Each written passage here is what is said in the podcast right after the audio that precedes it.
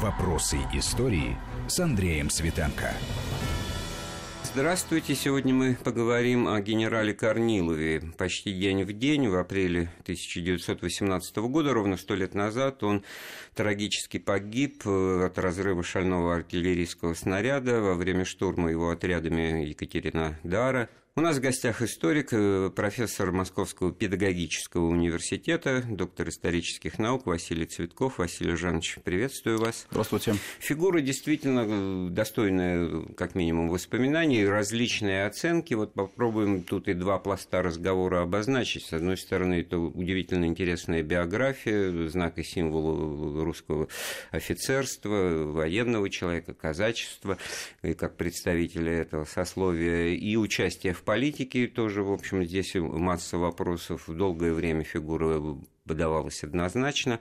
Как вы считаете, вот для начала, хотел ли этот человек стать главнокомандующим русской истории? Вот вы знаете, может быть, очень интересную такую параллель проведу. А, она, правда, вот встречалась в публицистике, в частности, в эмигрантской публицистике русской. А, он же ведь ровесник Ленина. А, то есть Опередили мою информацию, я тоже обратил, ага, очень да, интересно, да, да, очень, да. Это я... же одно поколение людей, по сути. Есть приглашение к сравнению, как минимум, да. Да, конечно. То есть э, здесь э, вот многие, кто вот это замечал, они э, говорили, вот смотрите, два пути как бы человека, да. Первый путь, ну, антисистемный, то есть Владимир Ильич сразу как бы себя вот буквально с Разрушить, первых да. лет социализации, да, условно говоря, он противопоставляет себя системе, он борется с системой, он создает новую систему, и политическую, и идеологическую, и всю, так, новое государство вообще. И с другой стороны, человек, который э, пытался действительно как-то в эту систему вписаться, и на тот момент вот все возможные социальные лифты, э, вот какие они были, нельзя сказать, что он э, имел такую, в общем-то, глобальную перспективу роста карьерного, это был действительно человек, который сам себя сделал, то есть в прямом смысле слова. И он от этой системы, вот от этой политической коммунистической, там, царистской, самодержавной, как ее называли иногда, да, он-то ведь э, отнюдь не получал вот каких-то лавров каких-то. Ну, смотрите, заслуг. если вот это сословное, феодальное, это все понятно, да. что это не, не демократия, но там очень много лесенок в, в, отношении друг друга разные, так сказать, вот вы богатые, нет, мы богатые, угу. вот вы с привилегиями, да, да, да. вот мы. И про Ленина, ну, подумаешь, э, папа действительно статский советник, а это генерал-майорский чин в армии, да. а это по законам Российской империи дает право на потомственное дворянство. Безусловно. И вот нам, значит, разрушитель Владимир Ильич, он потомственный дворянин. Да. А Лавр Георгиевич э, Корнилов. А Лавр Георгиевич, он э, совершенно другая биография. То есть здесь, во-первых, это э, ну, такое выслужившееся, выслужившаяся среда. Это казачество, это сибирское казачество. Вот как раз Усть-Каменогорск, такой, в общем, богом забытый совершенно городок на тот момент вот в Российской империи, пограничный с Туркестаном. И вот там его отец сначала казак, потом он из казачьего сословия вышел там с какими-то, может может быть, перспективами в более высокой Он был Харунжий, всего-навсего, да, это первый был, офицерский Но чин, потом да. он э, был писарь, э, волосной писарь, то есть здесь э, он даже немножко вот считал, что в его биографии такой некий поворот на гражданскую службу. Но ведь вот если посмотреть, вот воспоминания сестры сохранились. Воспоминания, кстати, тоже вот интересно, у Ленина есть воспоминания сестры, mm-hmm. да, Марии Ильиничны, mm-hmm. и у Корнилова тоже, сестры Анны. И, в общем, там вот главный акцент, вот, который она делает, это действительно постоянная борьба с нуждой. То есть это вот э, нужда во всем. То есть это ограничения страшные. Ведь это ну, же многодетная семья, семья 7 детей. Mm. Причем э, из них э, некоторые, ну, там ничего у них вообще не получилось. Это мы о семье Корнилова говорим. Да, семья Корнилова. Mm. А, и э, с другой стороны, вот, наверное, единственный такой перспективный путь вот для таких людей, вот из этих э, семей казачьих, э, семей, которые вот служили на границе, это получить военное образование, а дальше уже, вот если получится, действительно уже двигаться дальше, вверх, вверх, вверх. То есть, конечно, огромный рубеж перспективный, это Академия Генштаба, а, но до нее еще надо дойти. Вот именно, поэтому вот очень интересно эти его аттестации времен угу. кадетства, да -да. училища, училище, э, и все, я не думаю, что это бюрократические повторы, и отписка, значит, очень интересная. Бережлив, терпелив, послушен, да. товарищами любим, с прислугою обходителен. Вот масштабы того времени, да, значит, мы, да. не бог весь что с точки зрения, значит, статусов но прочее, там еще но одна... прислуга у такого рода людей была. Это есть, да. Но там еще одна была деталь, вот интересная, которую подмечали тоже его сверстники. А, он все-таки очень замкнутый был. Вот эта черта характера, она ему потом помогла. Когда он уже становится профессиональным разведчиком, вот эта замкнутость, ну, как определенная недоверчивость к своим вот товарищам, да, и, с другой стороны, вот эта э, вспыльчивость определенная. Ведь у него было несколько конфликтов с э, начальниками и в кадетском корпусе, и в юнкерском училище. Его даже красный юнкер называли вот так вот. Но он в себе вот это всячески подавлял, сдерживал. То есть, э, вплоть до того, что действительно это огромная сила воли. И цель. Цель, которую он перед собой ставил. Это вот цель выйти в люди, сделать карьеру, помочь семье. А дальше уже, естественно, это идет и чистое такое, наверное, чистолюбивое. Но это неудивительная мотивация для людей, родившихся в глубокой провинции, да, да, далеко, да, и испытавших нужду, и, в общем-то, надо в жизни, так сказать, надеяться только на самого себя. Да. Но в данном случае очень важно и интересно принимать правила игры угу. или разрушать, как мы уже отметили. Но вот то, что вы сейчас только что сказали, конфликты и прочее, значит, какие-то рамки он все-таки пытался раздвинуть, несоответственно, и красный юнкер. Пытался, да, но в то же время вот эта важная черта, он э, мог ведь как сделать, как и многие делали на тот момент, даже вот старший брат. Он мог бросить военную службу и уйти там, я не знаю, куда-нибудь. Ну, как там, поручик Ромашов из поединка знаменитого э, Купринского. Да. Такая ведь тоже была перспектива многих офицеров. Нет, здесь вот он как бы, ну, наверное, вот психологически это можно так обозначить, что он себя все таки умел сдерживать. А, и даже в ситуациях, которые, ну, несколько ситуаций от его жизни было, э, это уже более поздний период, после юнкерского училища, уже когда он там на командных должностях служил, когда, ну, по тем временам, вот это говорили, это щелкнуть по носу. Вот, условно говоря, ему, он пытается как-то вот подняться, да, его останавливают. Ему дают как бы понять, что вот ты все-таки не такой знатный, не такой э, у тебя происхождение и так далее. И вот это его задевает. И это может быть потом как раз вот в 17 году, даже наверняка, это привело к тому, что он не был вот таким стопроцентным монархистом, который вот э, иногда там даже сейчас там называют, вот Корнилов это монархист там и так далее. Ну, мы чуть позже к вот. оценкам перейдем, потому угу. сейчас интересно действительно напомнить, я думаю, далеко не все это знают. Вот у вас уже проскользнуло в рассказе, что когда он стал профессиональным разведчиком, да. я-то помню, когда вот впервые узнал вот эту вот сторону его биографии военной, да, угу, Туркестанский угу. край, он офицер, да, ну, там, поручик, капитан, кстати говоря, там, судя по ранжиру присвоения звания воинского капитана, вообще досрочно, там да. особых проблем а нет. А это он, переодевшись в одежды местных жителей, значит, угу. ну и внешне, кстати говоря, очень был э, Калмыцкая внешность, как говорили. Вот, этим монгольские скулы, uh-huh, там uh-huh, как угодно uh-huh. это можно называть, значит, прошел пешком, ну, в качестве действительно спецназовского разведчика, Однозначно. чуть ли не весь Афганистан, Однозначно. Персию, да, да, да вот, да. составил эти карты британских крепостей, да. там, где доктор Ватсон и Шер... Вот именно, вот, вот эта вот сторона его биографии, она, к сожалению, в общем-то, никакой такой большой тайны не представляет, но она как-то до сих пор, вот, в, наверное, в свете более поздних событий, там, 17-18 годов, она малоизвестна. Ну, во-первых, вот вы э, очень хорошо отметили про движение в чинах. А движение в чинах тоже было вполне объяснимо, потому что это Туркестанский военный округ. Это вот эта вот пустыня, это степь, это, это не какая-то там, я не знаю, паркетная гвардия э, столичная. Э, и там действительно действовал принцип, что все-таки, ну, как бы мы сейчас сказали, это год за два идет. А он же сам выбрал службу в этих отдаленных краях. Да, он как отличник да. учебы, как академик генштаба, он мог выбирать и выбрал да. Туркестанский Приморский округ. Ну, тут, я думаю, еще вот важная очень черта биографии. Вот э, Корнилов – это, ну, наверное, правильнее сказать, азиатский человек. То есть, вот в хорошем смысле слова. То есть, это человек, который знает прекрасно... В нормальном, я бы сказал. Да, э, разные языки. А, и афганский, и хинди, и пушту, и монгольский даже. Он там перевел а, учебник физики на монгольский язык ради так развлечения. То есть, это человек, который себя, э, видя, что вот, да, вот как сделать карьеру.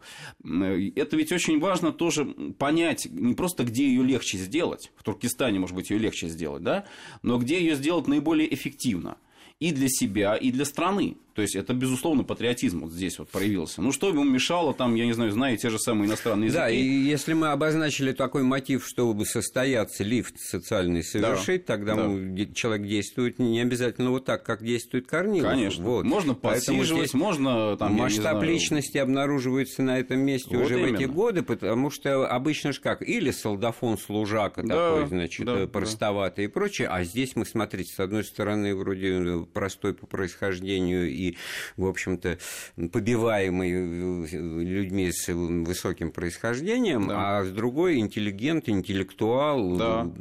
грамотный ну, человек, полиглот. Реально, вот смотрите, интересный тоже был какой сюжет. А, ну, это вот уже после его знаменитой поездки в Афганистан, такой поездки, может Походы, быть, я в кавычках, сказал, да. да. Восточный Туркестан, Кашгария, вот эта вот выжженная степь, э, степь смерти, как ее там называли, он же ее полностью прошел, и более того, составил кроки, составил карты, значит, на тот случай, если вдруг там произойдут боевые действия. А боевые действия предполагались, потому что э, англичане как раз, вот Афганистан, вот это их территория, которую они считали вот своей, и э, здесь вот это стремление выйти на нашу э, среднеазиатскую туркестанскую территорию на тот момент империи, которая принадлежала, и тут нужно было что-то делать, нужно Уточним было время, понимать. это 1898 Это 90-е годы, да. это перед русско-японской войной, незадолго mm. до русско-японской mm-hmm. войны. Напомню, кстати, что вот э, во время русско-японской войны Англия союзник Японии. То есть это однозначно совершенно, вот здесь вот тоже этот фактор мог играть роль. А, и вот э, тоже ведь, наверное, у него был определенный какой-то выбор. Вот зная эти восточные языки, ну, взять и перейти там на службу к тем же самым восточным правителям. Да вот. А он этого не делает. Он как раз наоборот. Вот все, что он знает, вот все свои знания, он посвящает вот стране. Мне кажется, у него такой мысли-то в голове даже не возникало, Абсолютно потому нет. что вот мы обозначили Хотя вот это не просто как бы это грубоватое определение человек-системы, но это ценности непреложные, потому что есть понятия, вы их уже упомянули в этом разговоре, которые актуализируются uh-huh, в войну uh-huh. и в революцию, особенно, значит, Родина, патриотизм, вот там, там у всех под свое, у всех политических сил свое понимание Родины и правоты своего дела, да. политического и идеологического, но все упирается в то, что мы хотим блага нашей Родине. Конечно, конечно. Вот в этом самая трагедия. Это, это и трагедия, но с другой стороны, вот если мы там не будем учитывать вот последующий уже революционный фактор, фактора, то по большому счету это очень перспективная работа. Как разведчика, как человека, который вот первый буквально свой подвиг совершил, это важно, наверное, отметить, разведка крепости Дейдади. Неприступная крепость, которая была построена афганским эмиром, такой форпост э, против России, и, естественно, здесь э, было желание вот э, русского командования разведать эту крепость.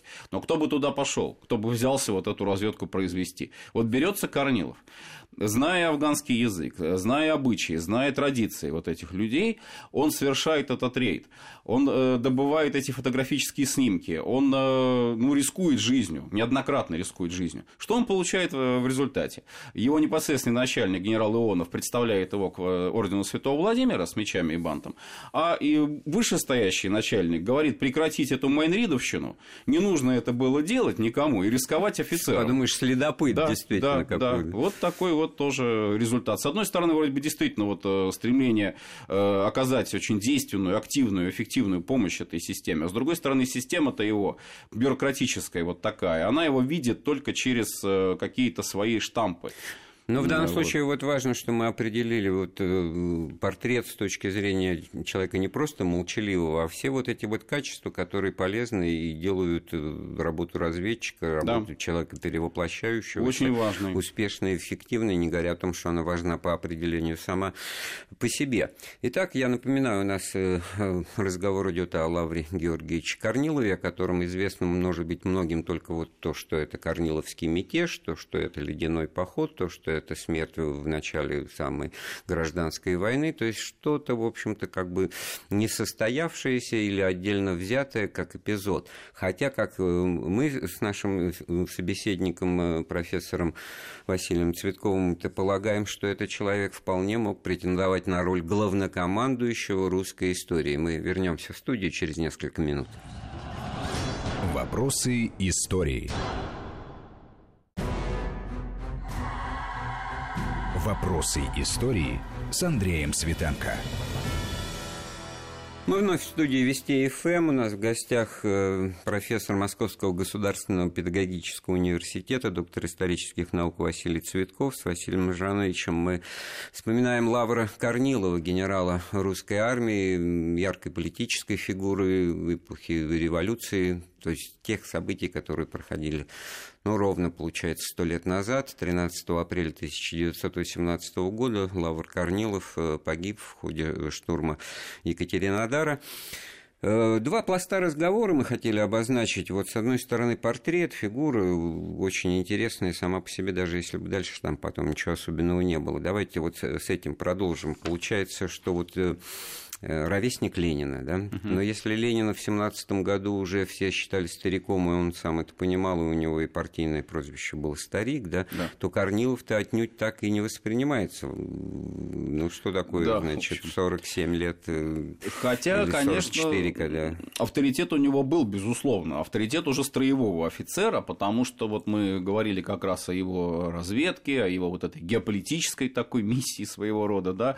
Потом, кстати, вот тоже интересно, после русско-японской войны, а он очень активно э, еще по линии Генштаба, вот когда он уже в Академии Генштаба э, закончил, служил там тоже, вот, он э, работал над изучением Китая, китайских вооруженных сил.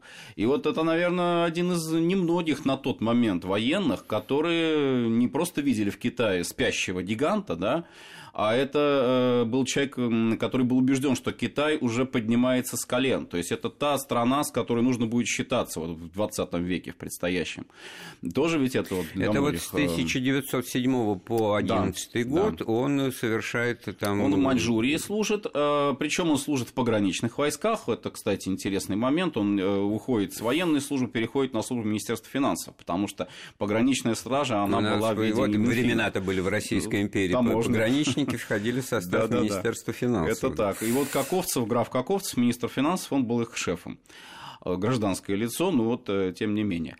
И э, вот тоже, опять же, интересный момент, конфликт с начальством. То есть, э, вот Панама в Маньчжурии, по-другому он ее сам, в общем-то, так и называл афера в переписке. Афера, да, афера со снабжением э, пограничных войск. Там э, действительно такая вот коррупция в буквальном смысле слова, э, поставки негодного продовольствия совершенно, завышенные цены там и так далее, спекуляция неприкрытая причем, да, вот, и люди, которые завязаны на министра финансов, оказываются там каким-то образом, его, могут бросить на него тень. И оказывается виновным Корнилов, то есть человек, который, который начинает, эти да, который начинает раскрывать эти недостатки. И ему ничего другого не остается, как подать в отставку с э, погранстражи э, и уходит, его переводят в крепость Владивосток. То есть он начинает э, строевую службу, опять возвращается, вернее, к строевой службе, но в должности командира полка. И вот в этой должности его застает Первая мировая война. То есть, если бы не война, ну, наверное... Давайте еще несколько слов а, скажем да. о его вот, китайском опыте. Ведь угу. он же там написал серию очерков, да, каких-то да, да, аналитических да. статей о быте, об да. организации той же полиции в Китае. Все очень, это, наверное, очень, очень интересно подробно. и сейчас. Очень подробно. Более того, он обратил внимание, что как раз Китай э, стремится не просто вот э, как бы показать вот свою будущую силу, он что-то заимствуя у европейцев, вводит это в свою систему обучения, в ту же самую армию. Ну, адаптирует. Есть, да. да, это э, потом очень ярко это проявится. Это, в общем-то, тоже делали японцы в свое время, вот опять же, если брать там э, конец 19 века, это революция Мэйди. Аналогично и у Китая тоже. То есть он здесь видит, что Китай не просто подражает, не просто копирует, он приспосабливает вот эти европейские Но ведь традиции. уже обожглись на японцах, которых да, явно да. недооценивали, недооценивали, провожая вот э, эскадру Рожественского, одна из великих княгинь, по-моему, Ольга Константина, говорил, ну это же макаки, вы вот же их разобьете. Ну, ну, да? это, ну, это очень э, такое, ну, по-другому не назвать, как действительно такая политическая и военная слепота, которая была присуща очень многим военным, к сожалению, в начале века. А Корнилов э, все-таки вот разглядел это все. И он понимал эту среду, потому что он там жил, он в ней вращался, он видел то, что для России Дальний Восток – это регион э, отнюдь не какой-то там богом забытый. А если Россия хочет утверждаться, в этом регионе, то, естественно, и нужно учитывать вот таких вот соседей, как тот же Китай, как та же Япония. Вот. А, и русско-японская война, участие в русско-японской войне. Он же первый свой Георгий, святого Георгия четвертой степени орден получает за прорыв, штыковой прорыв своей бригады, которую он ведет в атаку почти безнадежную. Она была окружена. Он э, прекрасно ценит японцев, он знает, что японцы, японский солдат дисциплинирован, но он, вот тоже интересный момент, э, еще выше ценит боевые качества русского солдата. И вот, наверное, вот это вот э, стремление идти в безнадежную даже, может быть, атаку, которая кажется безнадежной, вот на первый взгляд, да, надо сдаваться, надо там знамена к ногам противника класть, а он прорывается. И вот эта черта, она, кстати, потом проявилась тоже. Вот это э, солдаты, вот настоящие солдаты, боевые фронтовики, вот эту черту своего начальника, они, конечно, очень ценят и любят. Явный недоброжелатель, на самом деле, Корнилова, генерал Брусилов, ну, не менее известная uh-huh, величина, Брусиловский прорыв, у него есть, в общем, такие нелицеприятные отзывы первой, на опыте Первой мировой войны, в которых вот удивление сквозит. Да.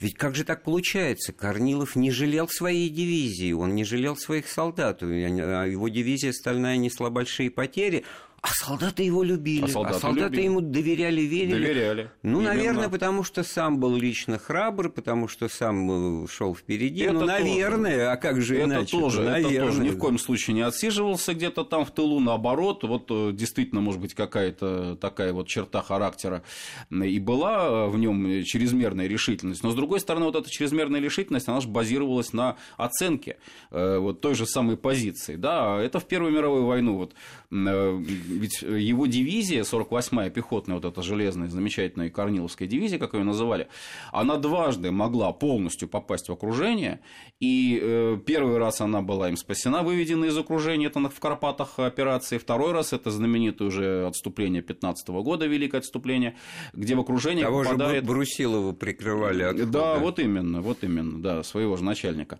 А, и вот э, здесь э, малой кровью все таки малыми жертвами, да, там были были потери, да, там были, были пленные, но большая часть все-таки э, вот его Я так думаю, что другой вышла. генерал бы не попал вообще даже в эту ситуацию, потому что он был взят в плен, да, это тоже очень интересный факт uh-huh, биографии uh-huh. и оценки, потому что у нас как бы это не в почете всегда, ну как же, вот это клеймо, это, это тавро на биографии, на э, репутации любого военного. А в числе семи уцелевших солдат последнего да. батальона, который прикрывал отход основных сил во главе с Брусиловым. Да, Значит, да. как там среди этого, этих семи человек оказался генерал-майор к тому времени, значит, уже Вот э, Корнилов. взял вот на себя вот роль арьергарда. Арьергардная роль, она ведь очень сложная, вот, на самом деле, выводить войска. Это, это очень сложно, надо быть очень высоким профессионалом, вот, чтобы действительно А как вот он попал на войну, мы как прослеживая все последовательно, его, значит, обнаруживаем в Владивостоке командиром полка, хотя в русско-японскую он, он уже и бригадой командовал. Ну, вот это, да? вот, значит, да, это, тут это понижение, просело, просело, это понижение, да? это вот такой вот щелчок по носу своеобразный, не лезь туда, куда не надо, да. Э, вот об этом тоже, кстати, мало, мало знают, и когда вот говорят, там, почему вот он не был таким стопроцентным монархистом, не любил самодержавие, потому что вот видел он вот эти вот изъяны-то, а, и он не был противник монархической власти как таковой.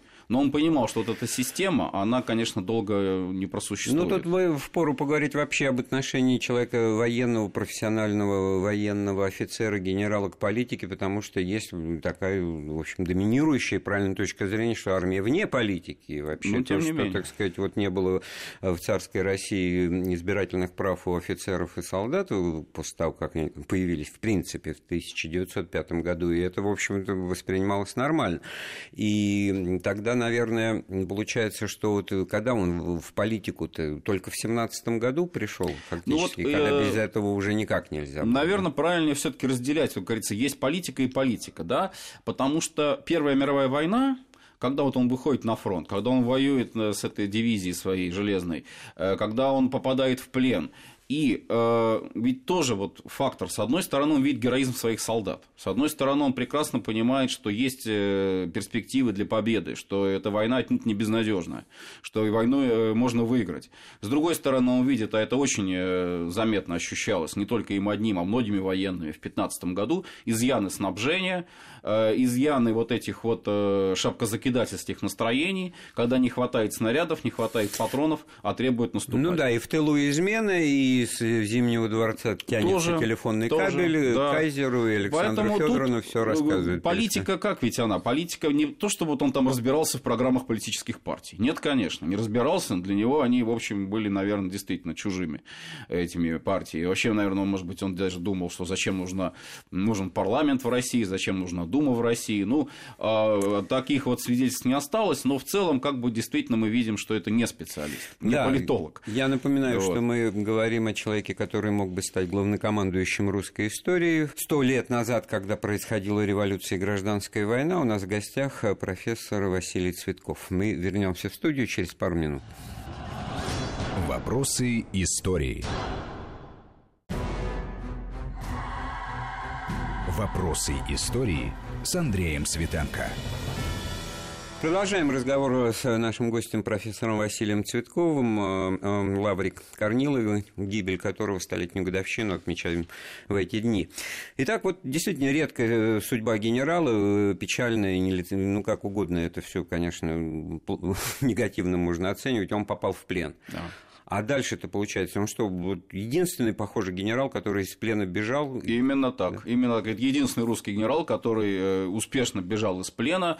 А, генералы попадали в плен э, наши, но многие просто вот сидели и ждали, когда там война закончится, и их там обменяют как-то и так далее.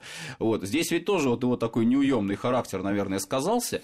Очень большой риск, потому что, ну вот если почитать, э, они изданы сейчас вот как раз свидетельства людей, которые вот с ним общались, здесь. Бежал он э, вместе с Чехом с одним, потом Чех э, Мырняк. Он ну, такой э, условный отделился. бравый да, солдат швед, да, да, да, который да, больше за нас был, чем вот, за Захватили его, значит, там жандармы, и Корнилов уже в одиночку, ну, неоднократно просто рискуя жизнью, даже не потому, что там его могут схватить, а потому, что там он мог буквально элементарно в пропасть сорваться. Вот он там шел через Румынию, потом уже вышел, собственно, к юго-западному фронту с другой группой пленных, там неузнаваем был совершенно его офицер, который... Ну, тут видел... опыт его военного да, разведчика, да, этих да, походов да, инкогнито в Афганистане пригодился. Э, вот. И вот это вот уже, пожалуй, была его известность всероссийская, потому что об этом писали, э, его фотографии появляются в журналах. И вот, вот оказывается, это идет, тогда это да, воспринималось как генерал. проявление героизма, Безусловно. только, так сказать, плюсы одни. Конечно. А никто говорит, ну да, в плену был, там, значит, может, вот они именно. его выпустили, да, подослали. Вот, казачок, да, казачок-то да, да, засланный, ну, вот да, сейчас, господи, ты боже мой. Да нет, Пробуй конечно. отмойся от этого. Бывало так, да. Ну вот тут э, и государь он э, представляется, и здесь уже он в царской семье известен. И вот когда, если говорить об эпизодах, уже связанных с 17 годом его командования Петроградским военным округом, есть один эпизод, э, который до сих пор очень неоднозначно оценивается, это участие Корнилова в аресте, так называемом аресте царской семьи. Да, я вот тяну эту вот мысль, что он главнокомандующий русской истории, а да. а главнокомандующим Петроградского революционного, революционного военного гарнизона да, он да, становится да, да. в первые дни февральской революции, то есть он востребован э, антимонархическими он силами. Более, да? ну, интересно здесь вообще получилось. То есть, ну, засланный калачок, ну, казачок-то засланный, если это, все это, это немцы Это многие, да, да? считали. Да? Но смотрите, здесь вот что интересно. Здесь э, нужен был популярный и все таки боевой генерал, который сможет вот этот гарнизон питерский держать под контролем, потому что там э, темпы разложения, они э, были очень быстрыми, гарнизона вот этого. Он уже На фронт идти не хотели, ну, конечно, а в политике участвовать Да, митинги разные и прочее. Хабалов, э, Иванов и следующий Корнилов. Вот три генерала, которые получили санкцию как бы своего назначения из рук самого Николая II. Потому что Корнилов, э, там не было специального приказа, но как бы вот Родянко э, запрашивал еще вот на момент отречения государя, там Львов премьер, Николай Николаевич великий князь будет верховный главнокомандующий, а нужен популярный генерал, который возглавит округ. И предлагается Корнилов. Значит, Николай II дает свое согласие, то есть не возражает он против этой кандидатуры. И вот он арестовывает царскую семью, арестовывает Александра Федорова. На мой взгляд, это очень талантливая импровизация. Опять же, вот талант разведчика помог. То есть, с одной стороны, вот даже офицеры, которые его видели, сохранились эти свидетельства. Как же так? Он приходит с красным бантом, погоны там у него, значит, красной материи. Он объявляет этим сухим голосом императрицы, что она арестована. Да как это он посмел? Да как он мог так себя вести? А на самом деле он, он... предотвратил самосуд, по сути, он спас который грозил царской спас, семье. Да. Однозначно совершенно. Ведь ее хотели заключить в Шлиссельбургскую крепость. В Трубецкой или в Петропавловке. Там совет, так сказать, спорил, куда лучше, в Шлиссельбург или в Петропавловку. А здесь он берет под себя, вот, э, как командующий округом, охрану царского дворца, э, царскосельского дворца, и никуда все уже царская семья не выходит. Ну, потом отставка, отставка после апрельского кризиса, вот этого знаменитого, когда э, первое недоверие временному правительству. Дальше июнь 17 года, тоже, безусловно, героические его действия на посту командующего 8-й армии. И главковерх, ну, быстрая карьера, да, главковерх вместо как раз Брусилова. Почему, собственно, Брусилов, наверное, и, и, не любил его еще. Одна из причин. Здесь вот просто и времени немного остается, и с другой стороны тема общая более известная. Вот был этот Корниловский мятеж э, в сентябре, или это подставили, развели, столкнули лбами Керенского и Корнилова какие-то доброходы или просто ну, сейчас, люди? Да? Сейчас много уже об этом написано, достаточно хорошо эта история известна, и допросы, следственные вот эти все материалы опубликованы.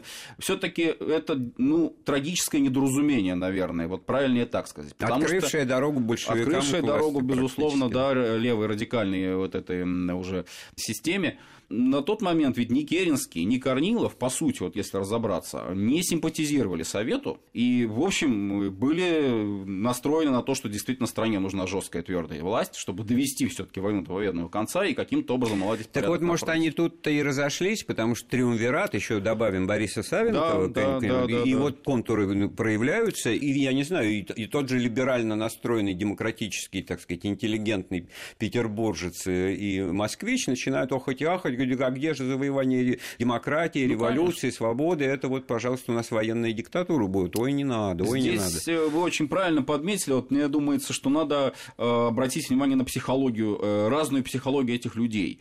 Э, Керенский человек сугубо гражданский. Более того, он всю свою политическую карьеру построил на тоже определенной оппозиции к самодержавию, к системе. Критиковал ее, в Думе выступал. Ну, ну... В одной гимназии с Владимиром Ильичем да, да, учился. Кстати, да? тоже, да. Это такой вот системный либерал, если вот а, взять его, да, все время критикующий власть, но потом уже оказавшись у власти, он эту власть воспринимал как вот что-то такое вообще ну, миссия его, вот не крест тяжкий, а миссия российская. Вот он должен Россию вывести к свободе. С этими мыслями ну, он популист, и да, и потом, потом вспоминал через десятилетия, да, что да, если бы было телевидение в 17 году, да, то никакого, никакого Октябрьского переворота не было. А с другой стороны, Корнилов человек, который, ну, в общем, ему вот достаточно вполне тех полномочий, которые он имеет, верховный главнокомандующий. Он прекрасно понимает, что он в политике не разбирается и руководить страной как политик он не сможет. Э, единственный вариант, который его устраивал, э, это вариант военной диктатуры на период войны. Но как это сделать в условиях уже вот этой революции? Значит, единственный создается вот этот вот вариант э, Совет народной обороны, где будет Керенский, где будет Плеханов, где будет там, я не знаю, какой-нибудь еще популярный политик, и Корнилов, тоже как человек, представляющий вот эту военную составляющую. Но у Корнилова недоверие к политикам прежде всего по той вот части, что это люди, которые много говорят, много обещают, но когда э, приходит вот ситуация вот такая опасности, решаете решительных каких-то действий, на них положиться сложно.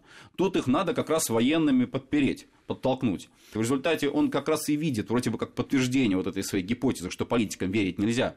Что с одной стороны они вот вроде бы и хотят на него опереться и вызывают вот этот третий конный корпус, а потом вдруг, ему непонятно по каким причинам, его объявляют изменником. Значит, нельзя этому адвокатишке верить, этому Керенскому. И он в ответ уже в своей вот этой вот телеграммной войне, как ее тогда называли, обвиняет Временное правительство в, шпи... Э, в прямом попустительстве Германии, в шпионаже и так далее. Ну, то есть тоже вот это вот вызов некий э, бросает правительству. Как он, как он уцелел тогда? Вот получается, что его действительно э, те же коллеги военные прикрывали и в Быхове, да? И да, потом... да, уцелел он, э, ну, тоже, наверное, вот определенная доля такого чуда, потому что самосуд над ним дважды пытались устроить. Это в Ставке в Могилеве, когда его вели, вели в Быхов, в самом Быхове. А в Быхове там благодаря текинцам, по сути, вот это вот преданные люди, тоже вот и сейчас издали воспоминания. полк, да. Э, да, э, его адъютанта Резак Байхаджиев,